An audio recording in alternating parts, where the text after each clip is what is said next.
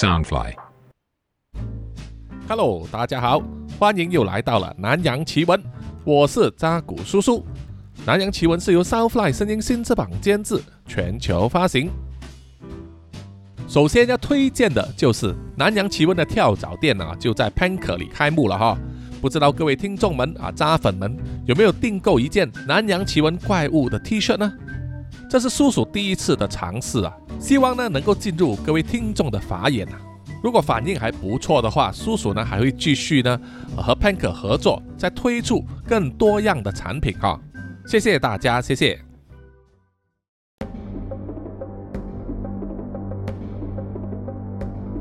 本集故事接续到上一集《幽灵声带》，南洋兄弟会的驱魔师 Shine 这次接到国家级的命令，被委派前往越南，参与一项由美国和越南的行动小组共同进行的救人行动啊。话说是在城市里一栋法国殖民地遗留下来的建筑物里啊，有负责打扫的越南大妈以及上门检查的两名公安相聚离奇遇害。而房子的主人正是美国的研究学者莫里森博士。参与行动的是美国行动小组 Alpha 以及越南行动小组 Charlie，双方因为存在竞争，所以都不咬弦，而且一直在争夺行动的主控权。他们也对上海被指派跟随在查理队的身后啊提出疑问。而越南的军方高官朱少将安排 shy 的参与，主要是为了买个保险虽然是以顾问的身份，但主要是因为莫里森博士正在研究的是越战当年充满争议性而且非常邪门的游魂行动，觉得整件事很可能涉及超自然的存在。有 Shine 在场的话，就有可能可以压住场面了。突击行动展开之后，他们进入了宅子里面啊，发现。杂乱的书房里躺着一具无头尸体，穿着绣有莫里森博士的名字的外衣，就躺在书桌上。而书桌上放了一部老旧的卡带播音机，而里面有一卷卡带啊，被怀疑是高度机密的十一号幽灵声带。小队又发现，在书房里面有一个通往地下室的圆梯。当他们进入地下室之后，里面是窄小的通道，在进入探索的时候，Alpha 小队和查理小队分开了，结果他们就在里面遇上了疑似是幽灵的袭击。帅协助查理小队撤退，在前方设立了结界，阻挡幽灵的进一步侵袭。但也在结界完成的那一刻，帅中了幽灵的偷袭，被鬼哭般的声波穿脑，口鼻流血，倒在地上失去意识。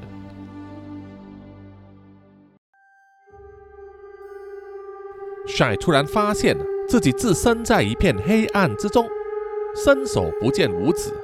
他要站起来的时候，头顶却敲到了墙壁。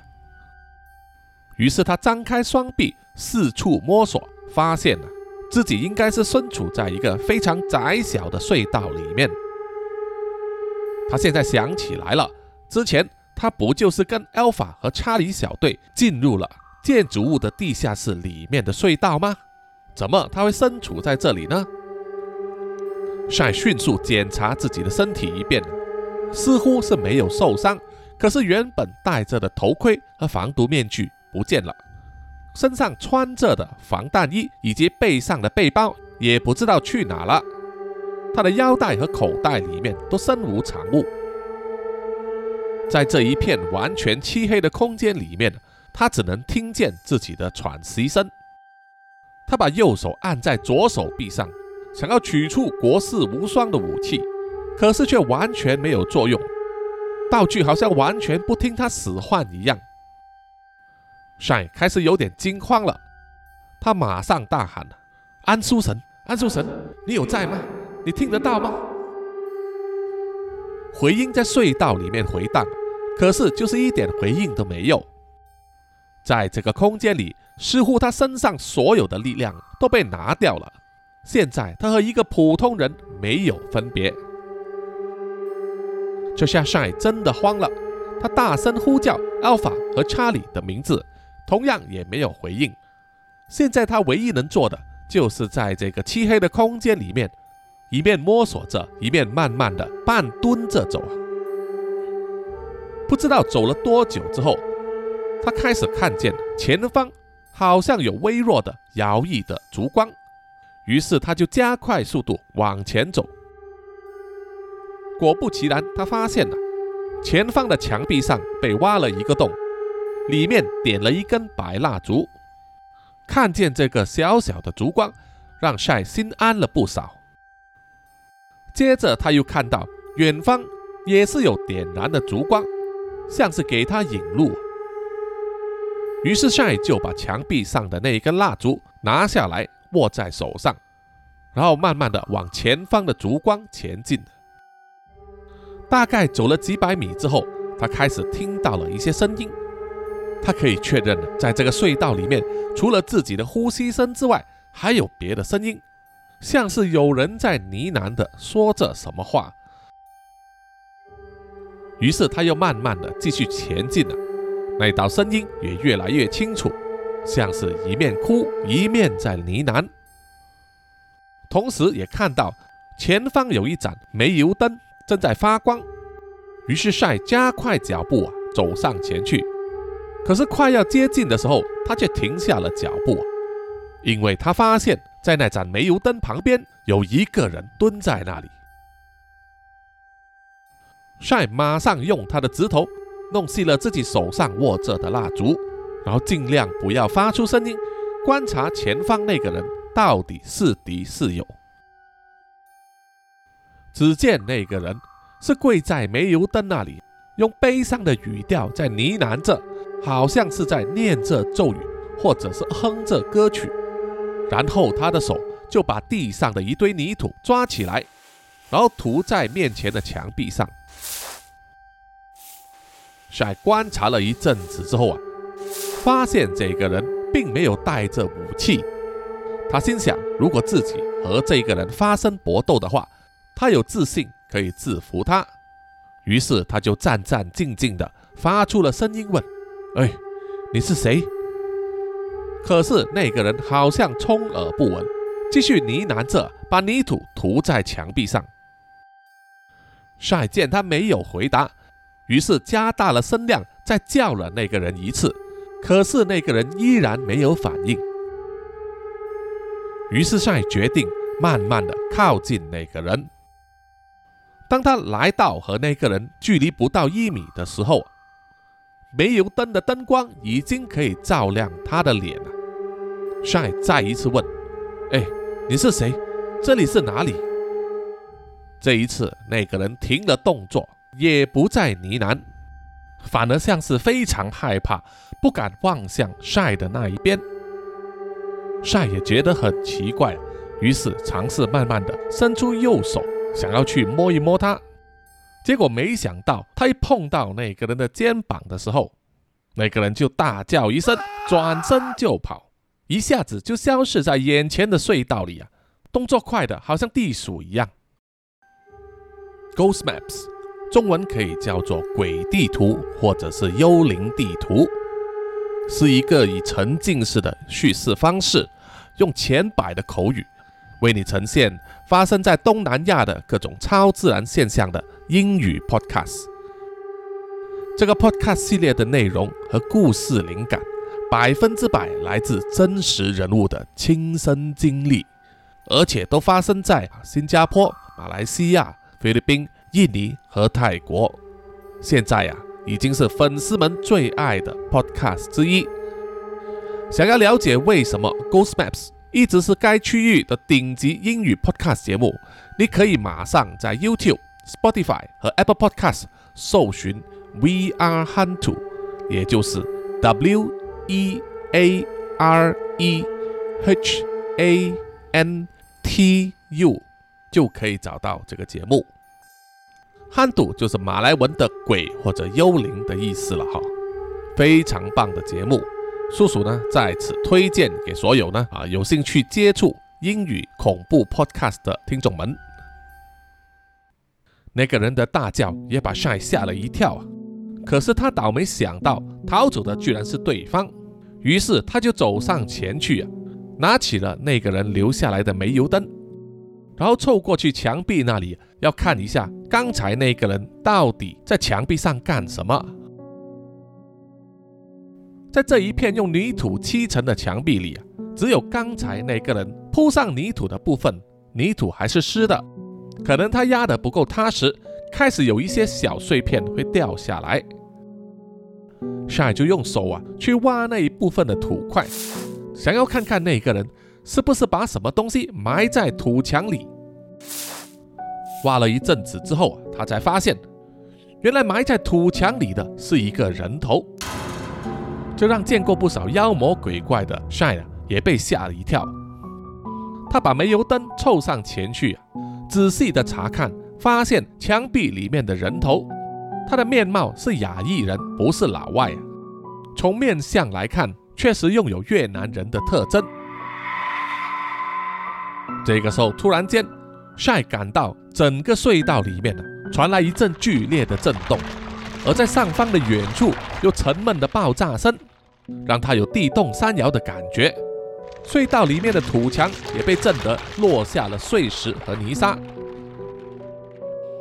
在震动停止之后啊，Shy 就发现，在前方的土墙。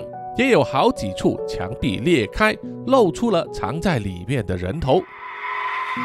由此可见啊，在这条隧道里的墙壁，不知道埋了多少具尸体。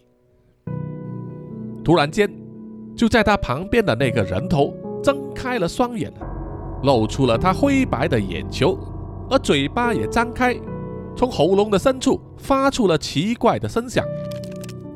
接着，在前方。所有在墙壁里面露出来的人头也张开了双眼和嘴巴，发出诡异的呐喊。帅知道此地不宜久留，于是提起了煤油灯，快速的往前跑，也不理会那些人头在怪叫些什么。前方的隧道开始变得弯弯曲曲，左弯右拐的，然后又是一连串震动和落下的沙石。感觉到在上面的土地上有人在狂轰乱炸帅开始担心隧道有坍塌的风险，于是他加快脚步。终于，他来到隧道的尽头，是一间面积大概一平米的地下室。地下室的中间只有一张用竹子做成的桌子和两张椅子，相当的残破。而在地下室里有两个人正在争吵。显然，那两个人看不见 Shy，他们身上穿着的都是非常破旧和沾满泥土的单衣，和 Shy 在历史书上看到的越共士兵的穿着差不多。一个看起来像是刚才 Shy 在隧道里遇见的那个人呢，他腰间插着手枪，和另外一个背着长枪的光头男子不断的在争论。虽然 Shy 并不明白他们说的是什么。但是从他们肢体动作上看呢，那名男子似乎是要阻止光头男子呢出去杀敌。不久之后，在地下室的上方传来了鬼哭神号的声音，像是穿透了泥土，在隧道里不断来回穿送。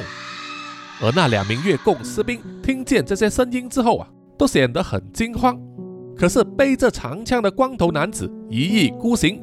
甩开了持手枪的男人，转身就走进了地下室另外一边的隧道里。而剩下的那名男子全身颤抖的伤心痛哭，然后慢慢的走向了地下室左边的一道门。虽然对方可能真的看不见他，可是 Shy 依然放轻了脚步，小心翼翼的跟在那名伤心男子的身后。要看看是不是能带他去找到出口，可是没想到里面却是另外一间房间，而且房间里面的景象令 Shy 感到胆战心惊，因为整个房间里面躺满了人，少说也有三十到四十个人，像沙丁鱼一样密密麻麻的挤在地上，而留下让人在旁边走过去的空间非常的有限。而夏也看见躺在地上的人有老有少，有男有女，几乎全部都是骨瘦如柴，衣衫褴褛，身上缠着染血的纱布或绷带，还有不少是断手断脚，或者是全身血污，看起来已经死去多时了。那名伤心的男子走到房间里面，然后坐在一个只有十几岁的少女身边，轻轻地把她抱在怀中。而那名被他抱着的少女，不知道是病入膏肓，还是快要饿死了，已经奄奄一息，让 Shy 看见了也为之鼻酸。很明显，这里就是越共士兵在地下的一个藏身之所。但是他们的状况可能已经是强弩之末，可能是因为饥寒交迫，或者是疫病的侵袭。总之，看起来整个团里呢，就只剩下眼前这名男子和刚才走出去的光头男子呢比较健康而已。这一个像是地狱的场景，充分反映了战争残酷的一面，让 Shy 不忍直视，忍不住的往后退，回到了地下室。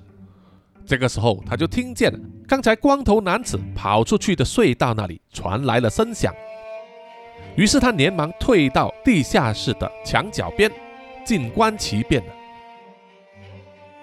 很快，他就看见有人走了进来，是手握机关枪的美军士兵。他进入地下室之后，似乎也看不见晒啊，在地下室里走了一圈，然后往旁边的那间房间看了一看。就退回出来，向他来的隧道那里做了一个手势。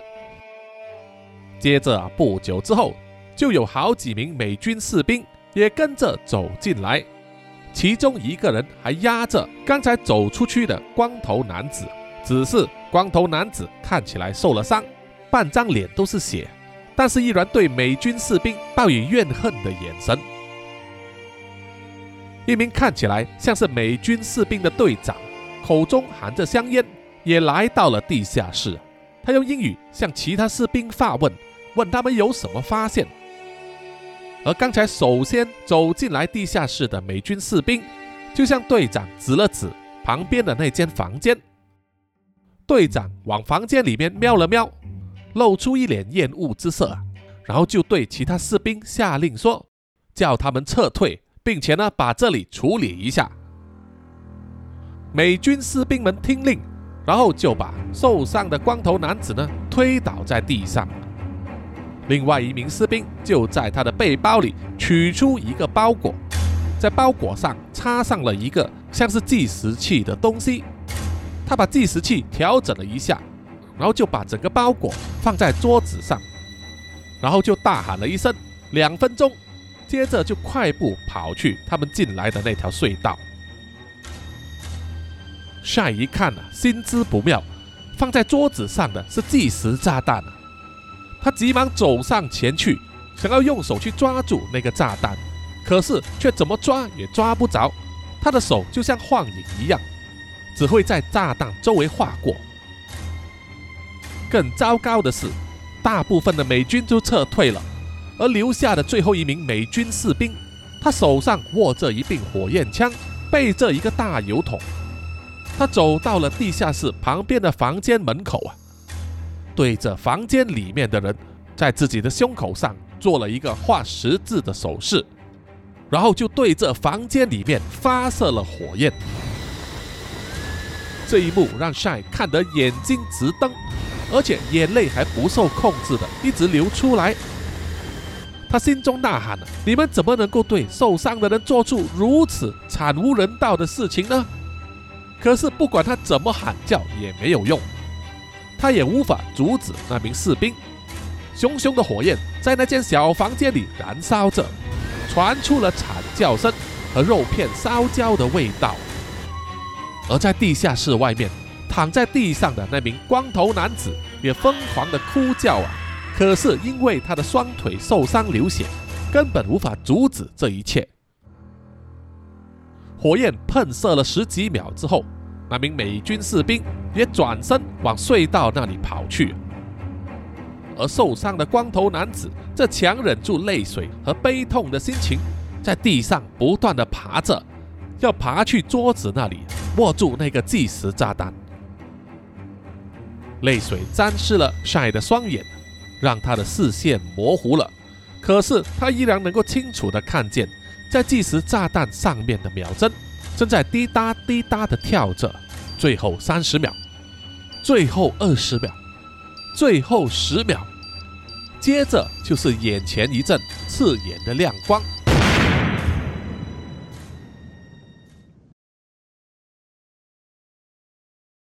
帅大叫一声，从地上弹起，他感觉胸口好像被石头压着一样，呼吸困难，于是本能的去抓身上穿着的防弹衣，硬生生的把防弹衣脱下来。这个时候，就有人来到他的身边，压住了他，然后不断跟他说：“没事了，没事了。”帅恢复了意识之后啊，发现他就躺在地下室圆梯的旁边。而在他身边压住他的是查理三号，而查理四号正在给躺在地上的查理二号进行急救和人工呼吸。不久后啊，就听见有很多人聚集在圆梯的上方，有其他穿着军服的人走下圆梯，帮忙把受伤的查理二号抬上去进行急救。帅喘着气呀。问查理三号发生了什么事？查理三号跟他说，他把受伤的查理二号带回来原梯这里啊，交给查理四号照顾和抢救，然后又因为听到一些声音，又转身回到隧道里来支援帅，结果就发现帅呢隧道里面呢不省人事，于是又把他拉回出来了。查理三号还将帅之前戴着的头盔。拿来给他，然后问啊，到底是什么攻击了他们？帅看着自己之前戴的头盔，右边已经满布裂痕，像是蜘蛛网一样散开来。他深吸了一口气啊，心里面庆幸之前有戴着头盔，被偷袭时保住了一条命。他转头跟查理三号说：“我知道我们要应付的是什么了，你跟全部的人都撤退吧。”我会再进去一次，看是不是来得及救出 Alpha 小队。查理三号听了非常惊讶，他问：“你确认你真的一个人搞得定吗？”这个时候，从他们身上的无线电传来了指挥中心的指令，是朱少将下的命令，叫查理小队全面撤退，剩下的事就交给 Shy 去做。而站在朱少将身边。透过荧幕看到整个过程的 Taylor 中校，语气虽然带着不甘情愿啊，可是也同意了这项做法，并且对 Sai 说 “Good luck”。Sai 回答了一句 “Yes sir”，然后就站起了身，看着查理三号和其他人都撤退，爬上了圆梯之后啊，默默地念起咒语，然后说：“凤凰神丹羽，请借我今生。”说完之后，帅感到全身被一股暖流包围，他感受到身上的凤凰刺青正在蠢蠢欲动，张开翅膀包围他的全身，给予他一层保护，不受妖魔鬼怪的侵害。完成仪式之后，帅就胸有成竹地走进了隧道，勇往直前。当他来到分叉口的时候，就选择了左边。因为那是之前 Alpha 小队所选择的路。同样，那条隧道啊，依然是越走越窄，到了后段几乎要蹲着行走。虽然 Shine 在隧道里面发现有血迹，可是却没有找到 Alpha 小队的尸体。而且这一次他行进的过程之中，意外的完全不受干扰。这一段爬行的路程明显比另外一条路要短。很快，他就爬出了隧道，来到一间阴暗的地下室。地下室只有昏黄的灯光作为照明，角落里有一条向上的生锈铁梯，可以让人一直爬到地下室的顶部。顶部有一个铁盖子，相信是一个出口。而地下里的陈设非常简单。周围依然是泥土砌成的墙壁，地上的中间是一潭浑浊的池水，而在 Shy 的前方，池水边有一个铁架子，铁架子上面放了一个陈旧的皮箱子。站在那里，Shy 感到浓重的妖气和冤气充斥了整个地下室，而一段模糊的呢喃声不断的从前方的那个旧皮箱子传出来。帅慢慢的走上前去，打开了那个皮箱子，里面装着的是年代久远的录音机器，还有好几个装着音乐卡带的塑胶盒。帅拿起了那些塑胶盒来查看，呢喃声就是从那里发出来的。他看见塑胶盒里面装着的录音带，都是贴着发黄的标示，上面有美国陆军第六心理作战群的图标，而贴纸上还有用手写的数字，分别是十二号、十三号、十四号和十五号，共四卷。另外还有一个塑胶盒，上面写着十一号，可是里面是空的。这个时候，在黑暗之中就出现了一只乌鸦，飞到了帅的肩膀上，停了下来。赛就问了：“请问安叔大人，我刚才在晕倒的时候看见的事情，都是真实发生的吗？”乌鸦神安叔点了点头，然后叫了一声，然后说：“确实是真的。”沉睡在这里的冤魂跟我说了，当年美军的游魂行动相当成功，因此除了著名的十号幽灵声带之外，他们也有在战场实地录音，把战场的惨叫声录制下来，制作成为十一号到十五号录音带。可是不知道为什么，十一号到十五号录音带把战场上的幽魂野鬼都摄录进去了，困在里面，成为货真价实的幽灵声带。他们的冤气累计到今天已经非常强大，可以攻击人类了。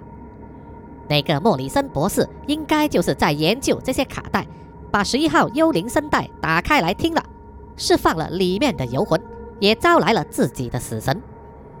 幸好其他的声带并没有被解放，否则的话后果不堪设想啊！这个时候，地下室浑浊的池水里开始冒起了大量的泡沫。然后就有很多只手从浑浊的水中伸了出来，一面发出呢喃，一面在挥舞着。这些手有很多已经腐烂，只剩下了骨头，但是依然在那里挥动着，像是要抓住什么东西，好让他们能够爬出那一潭死水。晒默默地看着水池上的手，并没有惊恐。反而是流露出同情的脸色。他知道他在晕倒的时候看见的那些在地下室里受伤的人、死去的人，他们的灵魂应该都还困在那一潭死水之中，不得超生，只能不断的挣扎，不断的诅咒世界、诅咒他人，还有诅咒自己悲惨的命运。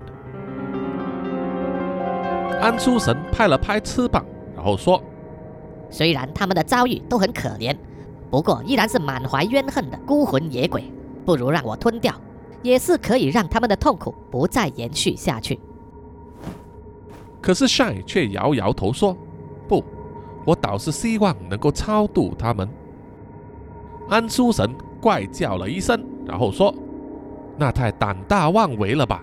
他们的怨恨那么深，不是才刚刚杀了好几个人吗？”我给他们一个了断，也算是一种宽恕吧。Shy 依然摇摇头，就走到了水池边，半跪下来。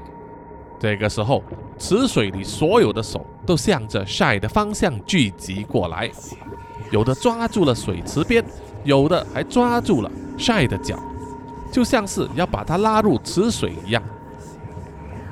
晒伸出双手，握住了其中一只腐烂的手。然后轻声低语的跟他们说：“没事了，你们已经不需要再痛苦了，也不需要再去憎恨谁了，也不用再去想报复，不用再去诅咒任何人了。这样子做只会徒增你们的折磨。到了这个程度，不需要再努力也没关系了。不再去守护某个东西，不再去战斗也没关系了。对你们来说，一切都没有关系了。把你们的担子放下，好好的离去吧。剩下的请交给我。奇怪的是，在 shy 说完之后，那些腐烂的手停止了动作，然后慢慢的退开了，不再抓住 Shine 的脚，也不再纠缠在池水的边缘。乌鸦神安叔看见之后啊，摇摇头，叹气的说：“你也未免太仁慈了吧？我还以为能够饱餐一顿呢。”而 Shine 只是苦笑着回答说：“不，我只是给他们最后一个回头的机会。我很高兴他们接受了，也放下了。”接着，Shine 就闭上双眼，双手合十在胸前，默默的祷告说：“凤凰神丹羽，请您引导迷失的亡灵，让他们得到安息吧。”说完之后，他的全身就亮起了温暖的金色光点。渐渐地照亮了整个地下室，那一潭浑浊的死水渐渐地减少，最后干固，化成了一团团的白光，慢慢地升空，然后消失在地下室的顶部。池水消失之后，剩下的是一个大约有两米深的空池子，而整个 Alpha 小队以及查理一号都躺在池子里。于是帅马上跳进池子里检查每一个人，虽然他们的生命迹象微弱，但是至少还有气。于是帅马上通过无线电通知指挥中心，叫他们马上派遣救援团队过来。而帅就跳出了池子，然后爬上了地下室角落的那一条生锈的铁梯，推开了顶部的铁盖子，爬出去外面。原来外头是一条干枯的河道，周围堆满了垃圾，而且臭气熏天。如果不是特意来找的话，根本不会发现这个入口。于是 Sai 就从腰包里掏出了信号弹，把它点燃，发出了红色的火焰和浓浓的红烟，随风飘上天空之后啊，就很容易让警方和公安辨识到。他们也不负众望的，很快赶到，并且派遣了医疗团队进入地下室里，把 Alpha 小队和查理一号救了出来，带回去医院急救。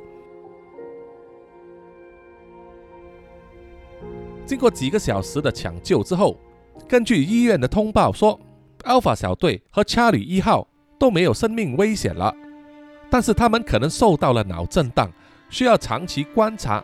看有没有留下什么后遗症，或者是 PTSD 心理创伤后遗症。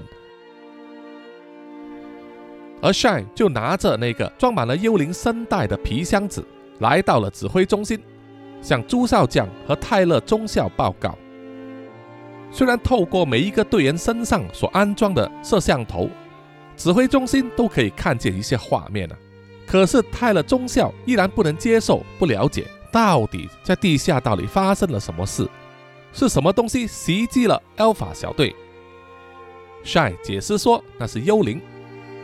泰勒中校听了非常激动啊，他说这个理由完全不合逻辑，不符合科学，叫他如何向上级还有伤员的家属交代呢？而 Shine 只是耸耸肩的回答说，他不知道，因为这个不是他的工作范围之内。但是有一点，他很坚决的，就是他必须把这个皮箱子带走，带回去南洋兄弟会的总部。Shine 向朱少将和泰勒中校解释说，虽然这个皮箱子里面的东西是当年游魂行动留下来的遗产，可是他非常危险，他已经被冤灵附身了。如果不谨慎处理的话，同样的事情又会再次发生。所以他强烈建议啊，必须带回去，让他们做净化。在说到这个点的时候，Shine 还特地望向了朱少将，郑重的向他表达他的想法。朱少将想了一想之后啊，也默默的点头答应了。毕竟啊，他以为原本遗留下来的是一些武器，结果却是鬼神的道具，这东西对军方来说没有用处。所以还是交给南洋兄弟会会比较好处理。而朱少将也建议泰勒中校如实的向上级报告，但是对外这以意外作为解释，把真相隐瞒起来比较妥当。毕竟啊，这个世界上还有很多以科学角度完全无法解释的事情，没有必要钻牛角尖。泰勒中校虽然无奈啊，但是到最后也还是会按照这个建议去做了。报告完成，Shy 就向朱少将和 Taylor 中校行了个礼，然后握着那个皮箱子走出了指挥中心，穿过了整个封锁区域，到了公安警戒线的外面。准备坐上停在街道旁边的专车离开。这个时候，他就看见在街道旁边有一男一女两名孩子，身穿白色的红十字会制服，手上各握着一个铁罐子，在卖旗筹款。于是帅就转身，先不上车，走向了那两名孩子。孩子们看见了帅走过来，就露出天真的笑容，问帅是不是可以买旗。协助他们筹款救助伤者呢？帅笑了笑啊，就从口袋里面掏出了一叠钞票，分成两半啊，个别放入两人手上的铁罐子里面。孩子们第一次看见有那么大面额的钞票放进罐子里啊，都表现得非常惊讶。而帅只是笑笑的从他们的手中接过了两只小小的红旗，然后跟他们说。你们辛苦了，好好加油吧，谢谢你们。然后就转身上了他的专车离开了。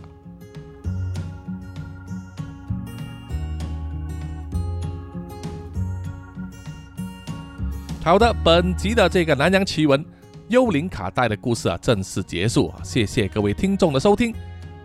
有什么意见或者回馈的话，欢迎到南洋奇闻的 IG、Facebook、YouTube。Apple Podcast 还有 Mixer Box 里面给叔叔留言点赞哈，谢谢大家。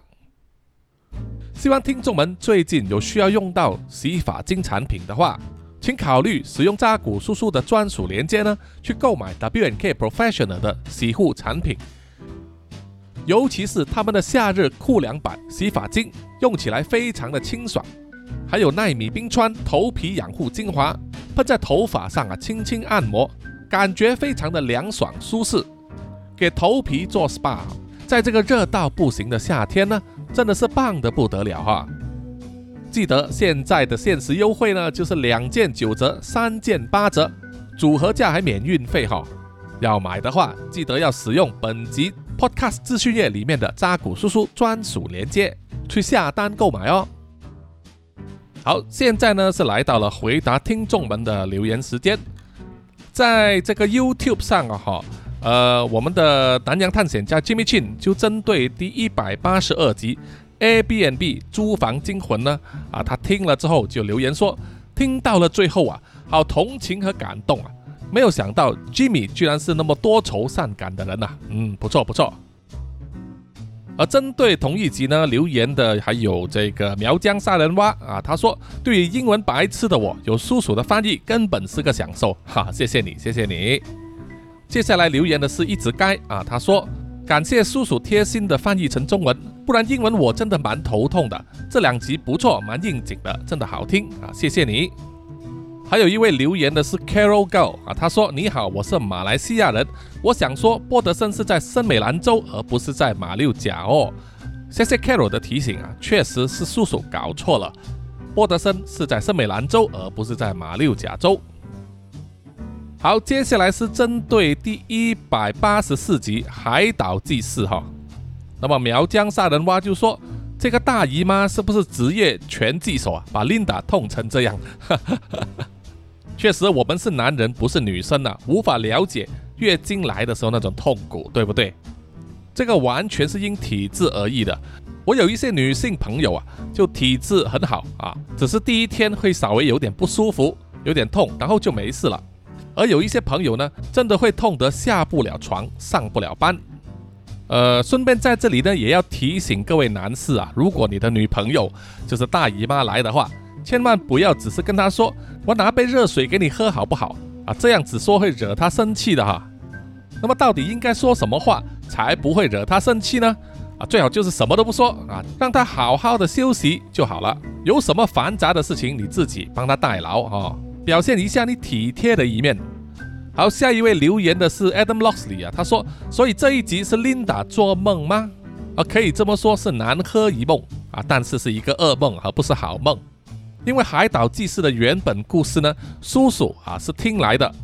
故事里面的女主呢是非常不幸运的哈。首先，她刚好那一天真的是来月经；二来呢，不知道什么原因，就是特别遭那个拿督公讨厌，所以当天他们拜拜的时候诸事不顺啊。”必须赶忙离开。离开之后呢，这位女生还一直被噩梦啊、各种疾病纠缠，要去宫庙里面收经拜拜啊，做了很多事情呢，而且花了大约大半年的时间才能痊愈，还在心里面留下了阴影啊，非常的惨。那么叔叔呢就不想把同样的惨况呢就套在女主角的身上啊，那实在太可怜了。那么在这一集里面呢，有留言的也有李英静啊，这位听众他说好邪门呐，确实，在马来西亚以及新加坡呢，有很多外岛都是小岛，鲜少有人居住。那么以前呢，因为二战的关系啊，有日军来攻打，所以呢就啊留下了很多亡魂，这些孤魂野鬼呢就会盘踞在这些外岛之上。可能有渔民啊，去到这些外岛呢，就会在里面建立这个小庙啊，请土地公或者拿渡公呢坐镇在那里求平安，有时候也会求财富。但是老实说，很多时候啊，你在这种充满孤魂野鬼的地方设立一个小庙用来拜拜他们呐，你都无法肯定会进驻在庙里的拿督公到底是神明、是神灵还是孤魂野鬼，对不对？也就是说，你无法分辨他是好的神还是恶的神，是有相当程度的风险的哈。好，阅读留言呢，大致上就是这样子哈。最后呢，请让叔叔感谢所有赞助以及订阅《南洋奇闻》的听众们。首先就是南洋探险家 Jimmy Chin、Aaron Yu、陈忠杰还有伦伦。接着是南洋侦查员二四公园、图子、Raffu、一直该、三 D 力、三十三、真爱笑。洪志伟、Kinas、蔡小桦、宋婉玲、朱小妮、许家伟、苗疆杀人蛙、李承德、洪丽玲，还有吴婉仪。接下来是南洋守护者李英静以及罗琛康。最后呢，就是南洋信徒呃徐乃位、林慧玲、Shy Lee、萧雅欣以及 Adam Loxley。好，谢谢谢谢大家。好，我们下一集再见哈，拜拜。